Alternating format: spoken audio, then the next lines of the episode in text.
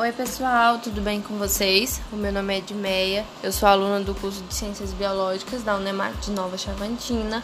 Esse é o nosso segundo podcast e hoje nós vamos falar um pouco sobre o Outubro Rosa. Então, nós vimos que durante o mês de outubro, várias cidades, instituições, escolas realizaram campanhas em prol do Outubro Rosa. E hoje nós vamos entender um pouco mais sobre o que significa essa campanha. Então, ela é uma campanha mundialmente conhecida e simboliza a luta contra o câncer de mama, tendo como ob principais objetivos alertar sobre o diagnóstico precoce do, do câncer de mama, fazer com que as mulheres olhem para a sua saúde com mais atenção, exigir um atendimento médico e suporte emocional de qualidade, além de encorajar as mulheres a realizarem o exame. A campanha ela teve início em 1990 e foi organizada pela Fundação Susan G. Comfort Decore, que é uma empresa que, que realizou uma corrida chamada Corrida pela Cura, onde os participantes eram sobreviventes do câncer de mama. E durante essa corrida, ela distribuiu para os participantes é, laços rosas. É, ela foi realizada em 1990 e foi na cidade de Nova York. Mas o movimento só ganhou força em 1997, quando as cidades de Lodi e Uba, que são também no, em, nos Estados Unidos, é, criaram, quando essas cidades criaram é, atividades com o objetivo de realizar o diagnóstico e a prevenção do câncer de mama. Assim, o mês de outubro foi selecionado como a data oficial das ações em prol da, da campanha do Outubro Rosa. No Brasil, a primeira iniciativa marcante só ocorreu no ano de 2002, que foi na cidade de São Paulo, no dia 2 de outubro, quando eles iluminaram com a cor rosa o obelisco do Ibirapuera. É, é, a campanha também foi favorecida pelo aumento do acesso aos recursos de tecnologia, né? Então isso contribuiu bastante para divulgar a campanha. Mas só houve um maior envolvimento dos governos, da sociedade e das outras cidades no ano de 2010, que foi quando começou a, a ser mais divulgado aqui no Brasil por outras cidades, né? Então as outras cidades, é, outras instituições passaram a iluminar prédios e movimentos com a cor rosa, que é a cor que simboliza o, o a campanha, né? Do Outubro Rosa. Então, essa campanha, ela é de grande relevância e ela precisa ser cada vez mais divulgada, pois o câncer de mama, ele é um dos mais comuns entre as mulheres e representa 28% dos casos de câncer feminino em todo o mundo. Então não é não são dados somente aqui do Brasil, são dados mundiais. E ele perde apenas, o câncer de mama perde apenas para o câncer de, de pele e é seguido pelo HPV, que é o câncer de colo de útero. Segundo os dados do Instituto Nacional do Câncer, o INCA, foram estimados 60 mil novos casos da doença só aqui no Brasil no ano de 2018, o que representa também a primeira causa de morte por câncer na população feminina brasileira, o que são dados muito preocupantes, porque a cada 100 mil mulheres, 13 mil morrem de câncer de mama. A falta de informação é um dos fatores que dificultam bastante o combate ao câncer.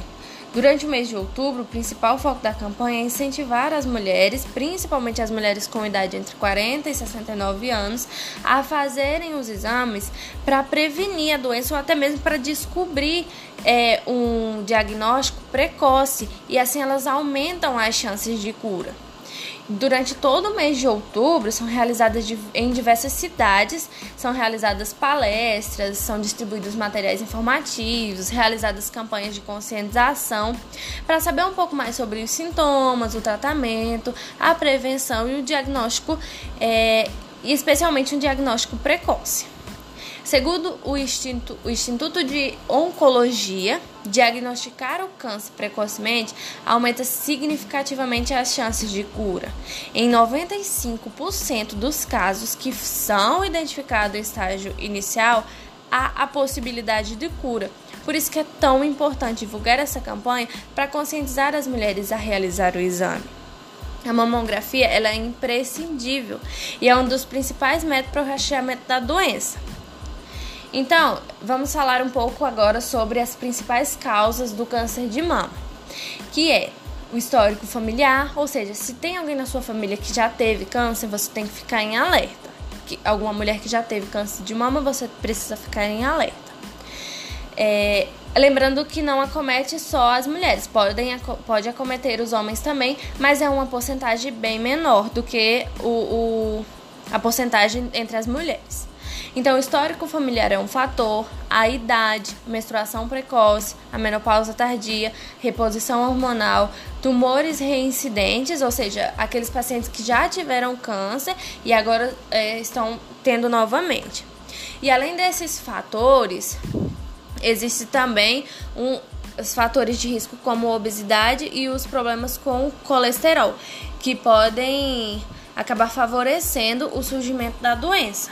Então, gente, os principais sintomas são feridas na mama, nódulos aparentes, alteração nos mamilos, pele enrugada, secreções que saem do mamilo, vermelhidão e inchaço na região do mamilo e pode haver dor nas mamas ou nas axilas. Mas é importante lembrar que nos estágios iniciais o, a doença pode ser assintomática. E isso é de grande importância saber, porque se você tem a doença e está assintomático, e aí você não, não sabe, não, não sabe ainda que está desenvolvendo a doença, e pode acabar descobrindo tarde, quando já está em níveis mais avançados. Então é importante conhecer o seu corpo para poder a gente descobrir nos estágios, nos estágios inicio, iniciais da doença e ter maior chance de cura. Então, para isso, o autoexame é uma das formas mais eficazes de se detectar a doença. Por isso que é bom ter o hábito de apalpar as mamas e prestar muita atenção no que não é normal para elas. É importante que você faça esse autoexame sete dias após o início da menstruação, que é quando suas mamas estão mais sensíveis e aí você consegue detectar algo que está anormal com mais facilidade. Você pode realizar o exame de mama de três principais formas: em frente ao espelho, em pé ou deitada.